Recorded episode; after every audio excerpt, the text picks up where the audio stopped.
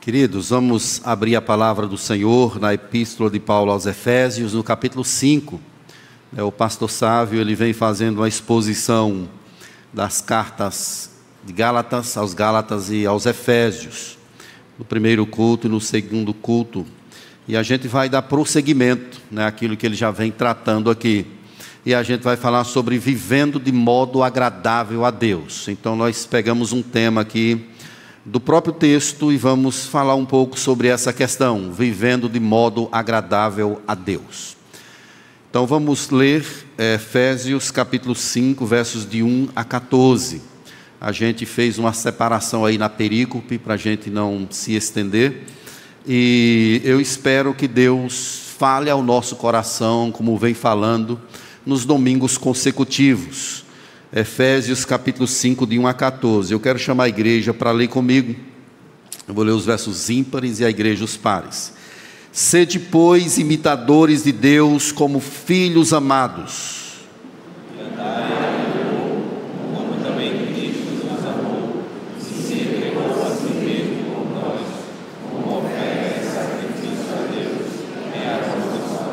Mas a impudicícia e toda sorte de impureza ou cobiça nem sequer se nomeia entre vós, como convém a santos.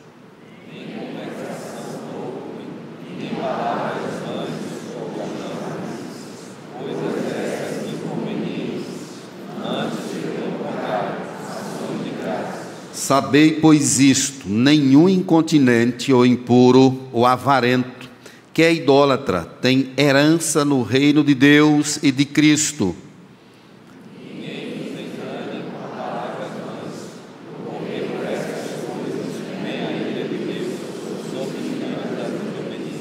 Portanto, não sejais participantes com eles.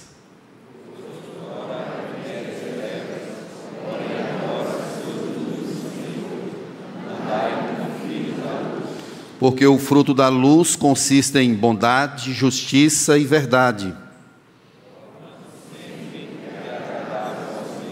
E não sejais cúmplices nas obras infrutíferas das trevas, antes, porém, reprovai-as.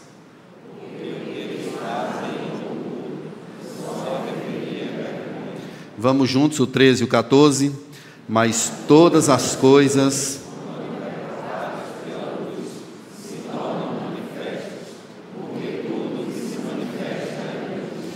pelo que diz.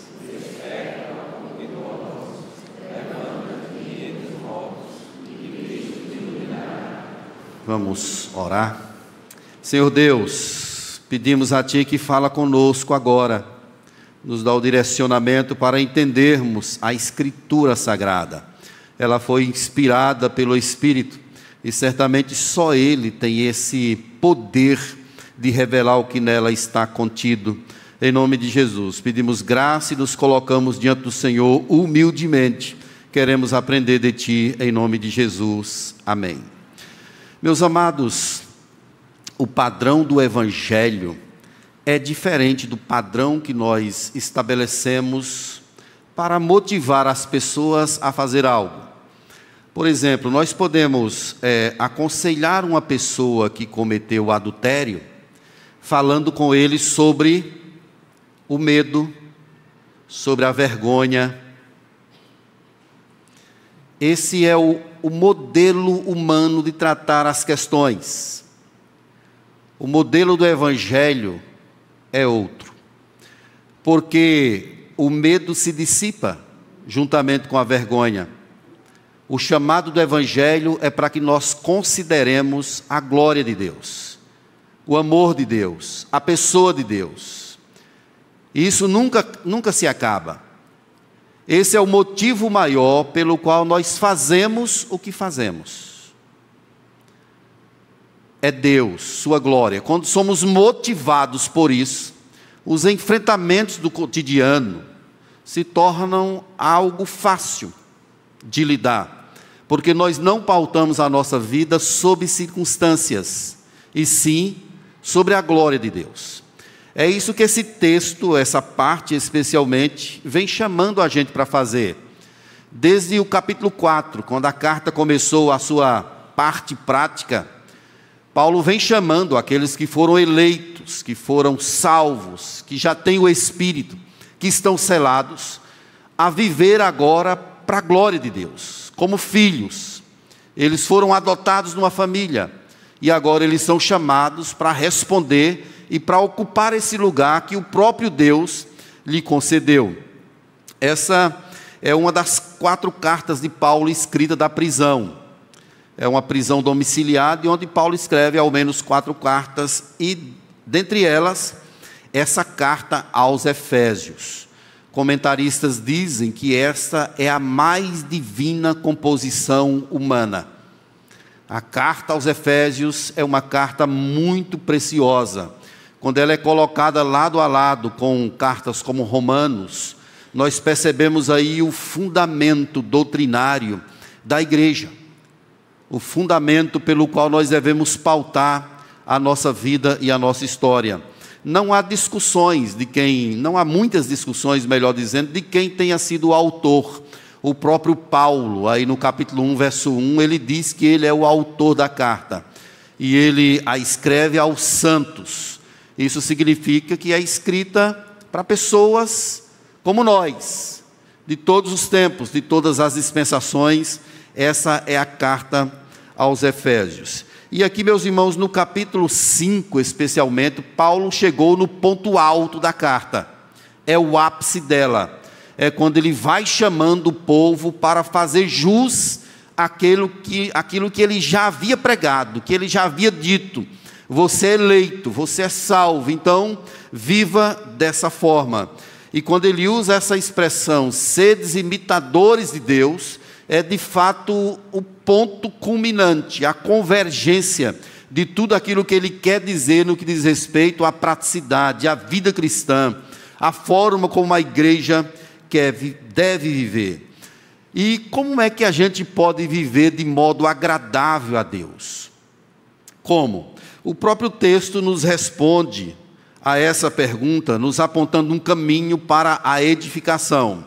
Primeiramente, nós devemos expressar o caráter de Deus. É assim que a gente vive de forma agradável ao Senhor. É um padrão altíssimo. É um padrão alto. Sede imitadores de Deus. Mas como nós vamos alcançar tamanha aventura? Tamanho ponto, sede imitadores de Deus mas aqui nós temos algo, meus irmãos, que é precioso. O imperativo de Deus, ele é baseado não numa exigência para que nós façamos a partir de nós, pela força do nosso braço, pelos caminhos que nós criamos, pelo jeito que nós somos. O chamado de Deus para nós o imitarmos é exatamente pautado numa relação de amor o amor de Deus vem ao nosso coração, a aceitação de Deus é colocada em nós e automaticamente nós somos habilitados pelo poder do Espírito a responder a contento aquilo que Deus nos pede. Por exemplo, quando ele diz sede imitadores de Deus, veja a condição, como filhos amados. É como se ele dissesse assim: vocês são os meus filhos. Quer dizer que nós somos adotados na família de Deus quer dizer que nós temos a marca de Cristo, quer dizer que nós temos o Espírito Santo. Sendo filhos, nós devemos viver como tais, devemos imitar ao Senhor. Aqui, meus irmãos, não há uma exigência, uma obediência a partir da nossa humanidade, porque Deus sabe que nós não conseguimos cumprir os pré-requisitos que Ele quer, mas é uma, um chamado para nós vivermos como filhos. E isso vai prosseguir nas tratativas seguintes dele, quando ele vai falar de luz e trevas. É o chamado para a gente viver na luz, para a gente viver como filhos dele. Agora pense se você vai aconselhar alguém ou orientar alguém a sair do pecado. Por exemplo, você se depara com uma pessoa que é mentirosa uma pessoa que defrauda, em que tipo de sentimento você aconselha essa pessoa? Se você pautar a sua orientação a partir do mecanismo humano, você vai se frustrar, porque não vai dar certo. O chamado de Deus para mim e você, para nós obedecermos a Ele, é pautado naquilo que nós somos, seus filhos. Nós temos uma herança, temos uma eternidade com Ele. Por isso, nós vivemos assim, como filhos amados. E aí, outra questão que ele nos coloca, nos chama, pela qual nós podemos imitar a Deus, é andando em amor. E olhem a referência que ele nos coloca aí. Verso 2: Andando em amor, o fundamento é Jesus, como Cristo amou. E veja o que ele fez. E a si mesmo entregou por nós, como oferta e sacrifício a Deus em aroma suave. Qual é o fundamento para nós imitarmos a Deus? Nós somos filhos. Segundo, Jesus. O amor de Jesus. A forma como ele nos amou. Ele se entregou a Deus como um sacrifício de aroma suave. Aqui logo vem à nossa mente a linguagem do Antigo Testamento. Quando as pessoas iam oferecer as suas ofertas e elas eram queimadas, e Deus aspirava o cheiro suave daquele sacrifício. Daí, meus irmãos, o fato de que nós temos de nos sacrificar, no sentido de entregar completamente a vida a Deus. Tem um grande homem chamado Brian Chappell, ele escreveu um comentário dessa carta, muito precioso, e ele diz assim: o altar exige a entrega do ego e a morte. O altar exige a entrega do ego e da morte. Não há vida de amor sem entrega e morte. Jesus é o fundamento para nós entregarmos o nosso ego e mortificarmos a nossa carne. Esse é o chamado de Deus para a minha vida e para a sua vida, irmãos. Para a gente viver de forma agradável aqui no mundo, nós precisamos expressar o caráter de Deus. É preciso entregar-se e morrer. Morrer para nós mesmos fazer morrer os nossos desejos, as nossas vontades. Tudo isso movidos pelo poder do Espírito Santo que está em nosso coração. É assim que nós vamos viver de forma agradável a Deus. É fazendo jus à natureza do próprio Deus. Uma segunda questão que ele nos mostra aqui nesse texto é que nós não devemos nos alimentar de impurezas ele vai tratar isso aí dos versos 3 a 7. E para isso, Paulo nos mostra uma dieta preciosa. É que nós não devemos ceder a nenhum tipo de imoralidade. Veja aí no verso número 3, ele vai dizer: Mais a impudicícia e toda sorte de impureza ou cobiça nem sequer se nomeie entre vós, como convém a santos ele está tratando nessa passagem de duas questões. Primeiramente, de licenciosidade, que é a libertinagem ou os excessos. Essa palavra impudicícias é uma palavra que está ligado também a questões de imoralidade e pornografia. Então ele está trabalhando essa questão por conta da escravização que essas coisas podem fazer com aqueles que já foram resgatados por Deus.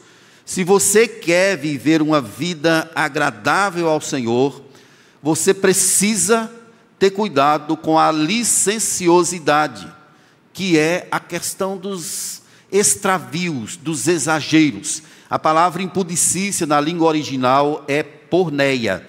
Daí nós tiramos um universo de coisas que estão relacionados a essa palavra como pornografia, todo tipo de relação sexual fora do casamento e fora dos padrões que o próprio Deus estabeleceu, é próprio àqueles que não foram alcançados pelo verdadeiro evangelho. É o chamado de Deus para nós não nos alimentarmos de nenhuma espécie de imoralidade. Nada, absolutamente nada, vivendo completamente para a glória de Deus. Ele usa uma expressão aí chamada de lascívia. Ele está tratando essas duas questões aqui. A primeira delas é impudicícia, que é a mesma palavra para lascívia, e a outra é a cobiça. Queridos, vejam só, essas duas palavras, ou essas duas ações, elas andam de mãos dadas. Elas são inseparáveis uma vida de excesso, de extravagância, de imoralidade, de pornografia, ela tem ao seu lado a cobiça. Porque a impudicícia, ela é o desdobramento direto da cobiça, daquilo que o nosso coração caído pode almejar. Nós desejamos e aí podemos entrar, se não observarmos os princípios da palavra de Deus, entrar nesse universo da impudicícia, da lascívia, da impureza, da imoralidade. Cobiça não é somente algo que acontece com coisas ruins, mas ela pode se dar também no campo daquilo que nós achamos que são coisas lícitas e boas. Por exemplo, você almeja comprar um outro apartamento. É uma benção isso. Você almeja comprar um outro carro. Você almeja ter um namorado, um esposo, uma esposa. Você almeja ter uma casa de praia.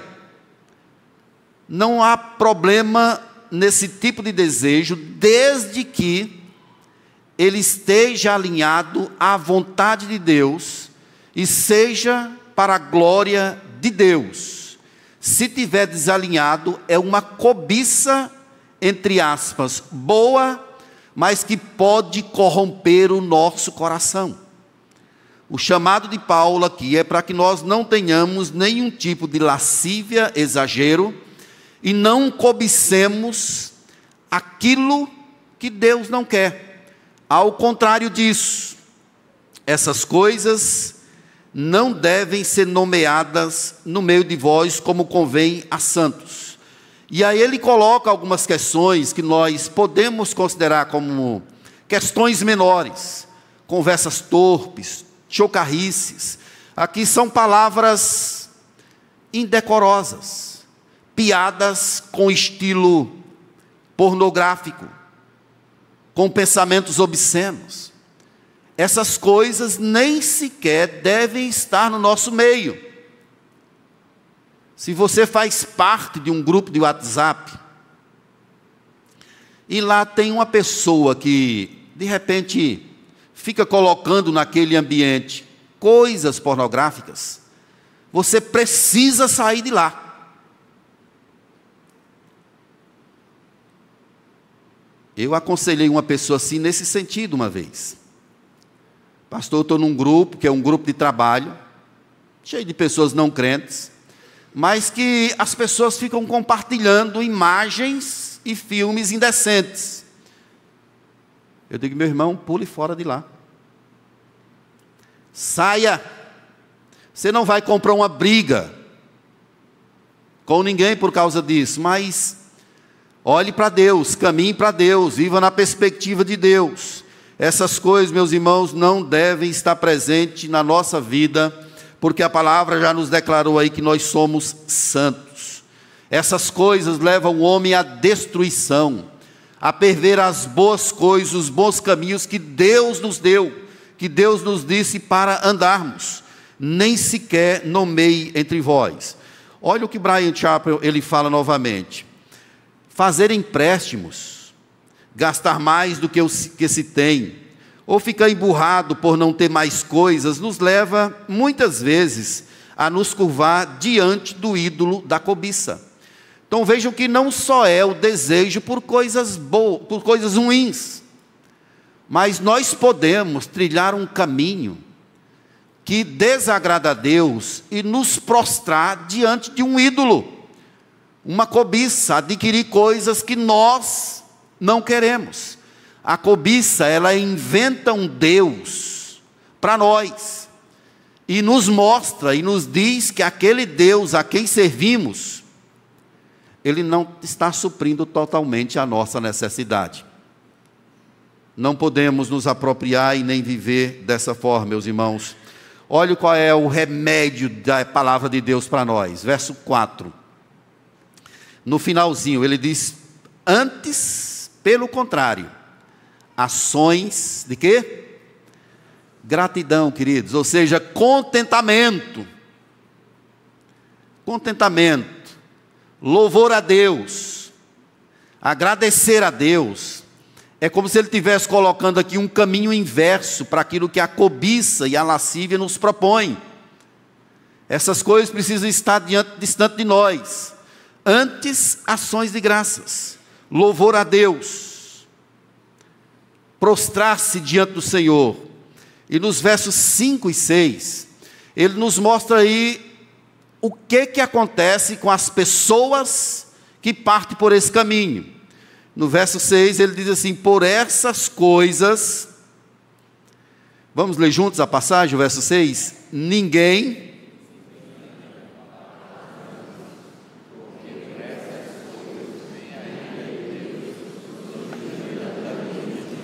Não se engane, por essas coisas vem a ira de Deus sobre os filhos da desobediência. Isso é o desdobramento natural. Mas veja no verso 5, que tem outra questão. Ele diz assim: a lascívia e a cobiça são idolatria, não tem herança no reino de Deus e de Cristo. As pessoas que vivem nessa direção não têm herança em Deus, e por elas e sobre elas vem a ira de Deus. Sobre elas vem a ira de Deus. O chamado de Deus para a minha vida e para você, irmãos, é para a gente viver uma vida que agrada ao Senhor. A expressão vem, aí na língua original, ela está no futuro, mas ela se aplica também ao presente, à vida hoje. Não tem herança com Deus, não tem parte com Deus, e provará, prova e provará da ira de Deus os que tais coisas praticam. Então, meus irmãos, como nós podemos viver uma vida agradável a Deus? Esse texto continua nos ensinando, dizendo que nós precisamos expressar a luz da nova vida ou as características da nova vida. Aí dos versos 8 a 10, ele trabalha sobre a luz e as trevas. É a gloriosa luz de Jesus que irradia o nosso coração, que ilumina a nossa vida. Olha o verso 8 como ele diz: Pois outrora erais trevas, porém agora sois luz no Senhor. Andai como filhos da luz. Expresse esse novo status que você tem, esse novo modelo que vida, de vida que você tem. As trevas é, são metáforas que Paulo pega aqui para mostrar a realidade das pessoas que vivem sem Deus.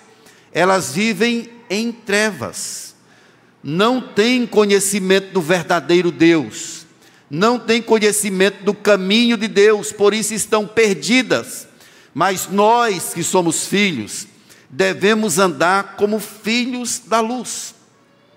Nós lemos na introdução desse culto um texto lá de Mateus, no capítulo 5, quando ele diz assim: Vocês, nós, nós somos a luz do mundo. Jesus é a luz por excelência. Mas estando Jesus em nós, nós também irradiamos, expressamos essa luz dele que está em nosso coração. Devemos viver como filhos da luz. Eu poderia perguntar a você agora, como é que está a sua vida? Você tem irradiado, expressado essa luz lá no seu trabalho, lá na sua família, na faculdade? O que que as pessoas veem quando observam a sua vida? O seu caráter, as suas palavras. O que que está no seu coração? Será se essa luz de Jesus tem irradiado da sua vida? Será se as pessoas te conhecem como sendo um homem de Deus, uma mulher de Deus, Ou será se você é vista como uma pessoa problemática, que anda em trevas, que não expressa, não exala o bom perfume de Cristo? Isso é um chamado de Paulo para a igreja, queridos. Nós antes éramos trevas, era o estado que tínhamos anteriormente, mas agora nós somos filhos da luz. Vamos testemunhar isso, irmãos. Vamos pregar isso com a nossa vida. Deixe as pessoas perceberem que você é um servo, que você é um filho. Se você está em Cristo, não há como você ficar escondido. Logo as pessoas perceberão, pelo seu cheiro, pelo seu caráter, pela sua vida pela forma como você lida com os problemas. Logo as pessoas perceberão. E olhem que o mundo está carente de homens e mulheres de Deus que incorporam, por graça e pelo poder do Espírito, a vida de Deus. As pessoas à nossa volta, elas estão desesperadas são muitos problemas. Lá no seu trabalho você sabe disso, muitas angústias, e elas não sabem o que fazer. Mas você é luz, você tem o brilho de Cristo, você tem a vida de Deus em sua vida. E como é que a gente sabe que alguém está na luz? O texto nos responde, mostrando aí três questões. Verso 9: bondade, justiça e verdade. Essas são as características próprias do povo que está na luz. Bondade é um coração benevolente para com os outros. Não podemos ser pessoas ruins, em si mesmadas, frios, que não estão nem aí para os sofrimentos dos outros. Como filho da luz, nós somos portadores de bondade que é a iniciativa para ajudar, para fazer. E a justiça é estar em conformidade com o padrão de Deus. Esse é o sentido literal, a tradução aqui da justiça. É alguém que está caminhando sob a direção de Deus, está em conformidade com aquilo que Deus é. E a verdade, ela diz respeito à integridade nos relacionamentos. Eu não quero burlar ninguém, não quero passar na frente de ninguém não quero prejudicar ninguém, porque o foco da minha vida é sempre vertical, é sempre para Deus, nunca é horizontal, eu vivo na perspectiva de Deus. Então é Deus quem está contando a minha história. Eu estou vivendo a vida que Deus planejou para mim. Querido, ande como um filho da luz. Você quer viver de forma agradável aqui no mundo? Ande como um filho da luz. Peça ao Espírito Santo para afugentar as trevas do seu caminho, da sua vida. Deixe Jesus ser visto na sua vida e eu também da mesma forma. Mas finalmente, irmãos, nós podemos viver uma vida agradável a Deus aqui na terra, dizendo não às obras infrutíferas das trevas. Ele vai nos mostrar isso aí dos versos 11 até o verso 14. Ele nos mostra no verso 7 para a gente não ser participantes. E agora no verso 11, ele diz: Não sejais cúmplices nas obras infrutíferas das trevas, antes, porém, reprovai-as. O cúmplice é aquele que tem culpa secundária em um crime. Esse é o cúmplice. Eu conheci uma pessoa que antes foi criado na igreja, batizado na igreja, vivia na igreja, até a sua juventude. E depois ele saiu da igreja e caiu numa onda de assaltar um banco. Como motorista. Não pegava em arma, mas era o motorista do grupo. Talvez na mente dele não tivesse muita implicação. É o cúmplice. E isso resultou em morte. Isso resultou em morte. Se você não sabe algo sobre uma pessoa e de repente ela compartilha com você um pecado em particular, você precisa estar atento. Porque antes você não sabia, mas agora sabendo você se torna um cúmplice se você não fizer o que tem de fazer biblicamente. Você acaba sendo um cúmplice daquela pessoa. Diga não às obras das trevas. Reprove-as. Isso aqui não significa que você agora vai ficar brigando com muita gente por causa do comportamento delas. Eu vou citar um exemplo aqui, irmãos, que Conhecemos muitas pessoas amadas que sofrem com isso. Por exemplo, o filho chega para o pai e para a mãe e diz que tem uma inclinação homoafetiva. E agora? Não é uma situação fácil. Por um lado, você tem um filho. Por outro lado, você não pode ser cúmplice. Ou você tem um amigo que declara que é homoafetivo. Eu deixo a amizade ou eu posso seguir nesse negócio? Você pode seguir.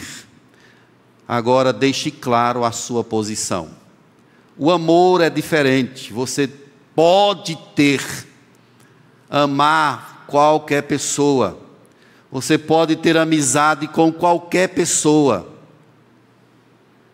se Deus o livre isso acontecer com um filho, você tem de trazer para perto do coração, amar com toda a força do seu ser. Agora, a sua posição precisa ficar clara diante de Deus, que eu não concordo com isso. Porque Deus não concorda com isso. Esse é o caminho, irmãos, para a gente não ser cúmplice com as obras infrutíferas das trevas. Por que, que a gente não pode fazer isso? O verso 12 nos responde: porque o que eles fazem em oculto, o só referir, é uma vergonha. Nós não podemos colocar a nossa mão, colocar a nossa vida em coisas que Deus desaprova, em coisas que Deus não aceita. Para isso, Paulo nos mostra aqui um instrumento valiosíssimo que é a vida na luz. Na luz, o pecado se manifesta, ele se mostra. Verso 13: Mas todas as coisas, quando reprovadas pela luz, se tornam manifestas, porque tudo que se manifesta é luz. A luz clareia, ilumina, aponta, mostra. É o chamado de Deus para a minha vida e para a sua vida, meu amado. Diga não às obras das trevas. O que é que você está enfrentando em casa, no trabalho, na sua vida particular, lá no, na sua, nos seus relacionamentos sociais? Como é que tem sido você? Certamente você tem muita gente do seu convívio que não conhece a Deus. Será que você não está rindo das piadinhas obscenas?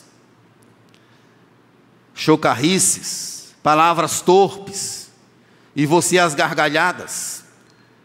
Deus está te vendo, querido, e Ele chama você para uma perspectiva diferente. Ele chama você para um viver saudável. Chama a mim e a você para a gente viver de forma agradável. Eu quero concluir alinhando ao meu primeiro pensamento. O padrão do Evangelho é que nós devemos ser o que somos por causa de Deus, por causa da glória de Deus, porque nós somos filhos. Esse é o padrão. Nós não podemos pautar a nossa vida pelos sentimentos, porque eles acabam. Nós devemos movimentar a nossa vida cristã pautados na glória de Deus de forma vertical, querendo honrar a Ele, vivendo como filhos da luz. Eu quero que você registre em sua mente, em seu coração, algumas questões para a gente finalizar aqui a nossa exposição. Primeiramente, o cristão verdadeiro, ele está vestido com uma roupa nova. Nós temos uma roupa nova. Despojai-vos do velho homem. Paulo diz aí no capítulo 4. Despojai-vos e revesti-vos do novo homem. Nós estamos vestidos agora de uma nova realidade, que é a realidade de Cristo Jesus, nosso Senhor. Temos uma roupa nova. A roupa velha, se você é cristão, já foi tirada.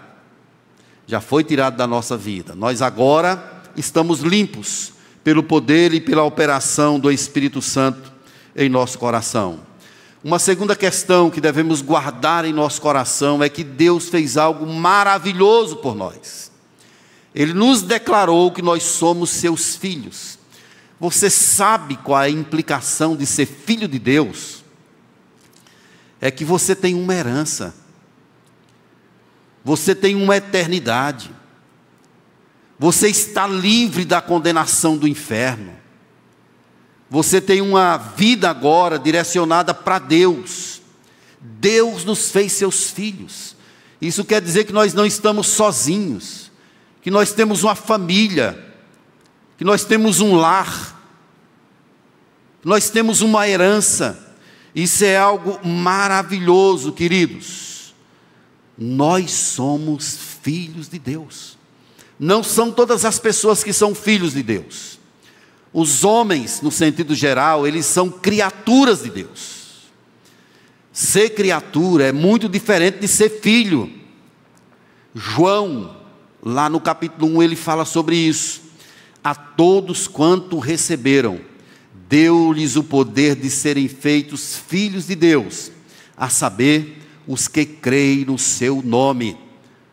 Nós saímos da condição de criaturas e passamos a ser filhos. Não se preocupe, querido, você tem um pai. E você pode se aproximar dele e dizer assim: Aba, pai, chamá-lo de paizinho querido. A casa pertence a você. Isso foi dada por causa do sacrifício de Jesus Cristo na cruz. Finalmente, meus irmãos, fiquem atentos, ou fiquemos atentos lascívia e cobiçam, cobiça andam juntas, de mãos dadas. Uma puxa a outra. E essas coisas nem sequer devem ser nomeadas ou fazer parte da história da nossa vida. Nós não estamos buscando coisas que agrade ao nosso coração. Nós queremos é agradar a Deus. Queremos que Deus tenha prazer na nossa vida. Queremos viver para Ele de forma agradável e de forma honrosa, segundo a capacitação do poder do Seu Espírito em nós.